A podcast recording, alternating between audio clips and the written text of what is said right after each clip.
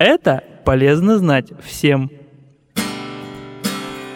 Здравствуйте! С полезными советами сегодня с вами делюсь я, Арина. Предлагаю вам поговорить о приятном, о шоколаде и всеми любимом солнышке. Горький шоколад, богатый флавоноидами, безусловно полезен для сердца, но в реальности добиться этого полезного эффекта не так-то просто.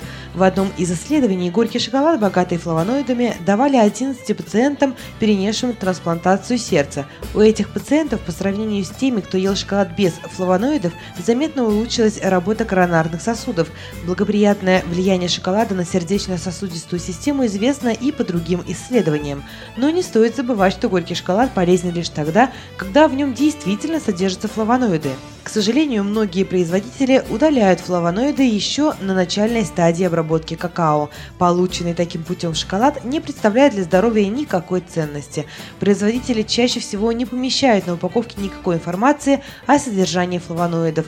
Кроме того, шоколад очень калорийный продукт, поэтому если вы собираетесь улучшить свое здоровье с помощью шоколада, богатого флавоноидами, вам придется для равновесия сократить количество других продуктов в рационе.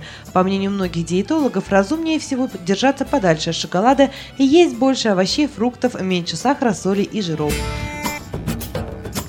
По данным нового исследования, солнечный свет все-таки в большинстве случаев продлевает, а не укорачивает жизнь. Лучи солнца помогают организму вырабатывать витамин D, однако многие люди склонны избегать солнца из-за риска возникновения рака кожи. Авторы нового исследования считают, что благоприятное влияние солнца превышает этот риск. Риск рака кожи никуда не исчез, просто не стоит забывать и о важной роли, которую солнечные лучи играют в выработке витамина D. Умеренное пребывание на солнце очень полезно для здоровья, говорит Джо Джохан Моан из Норвежского института онкологии. Известно, что витамин D способен защитить от некоторых видов рака, а также от рахита, остеопороза, сахарного диабета. Витамин содержится в некоторых продуктах, но большая часть синтезируется в коже при контакте с солнечными лучами.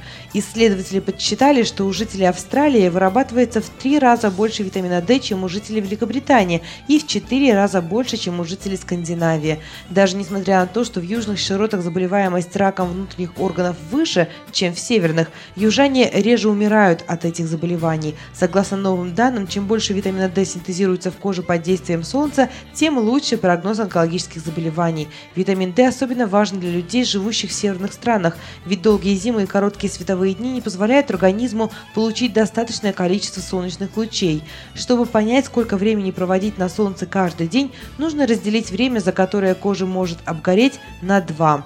Ученые говорят, что многие проблемы решились бы, если бы удалось создать средства для кожи, защищающие от опасной составляющей солнечных лучей и пропускающие полезные короткие ультрафиолетовые лучи, сообщает Reuters.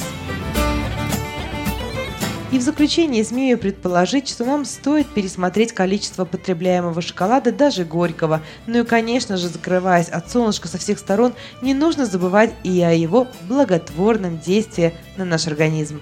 С вами была Арина Висолауская. Здоровья, радости и хорошего вам настроения.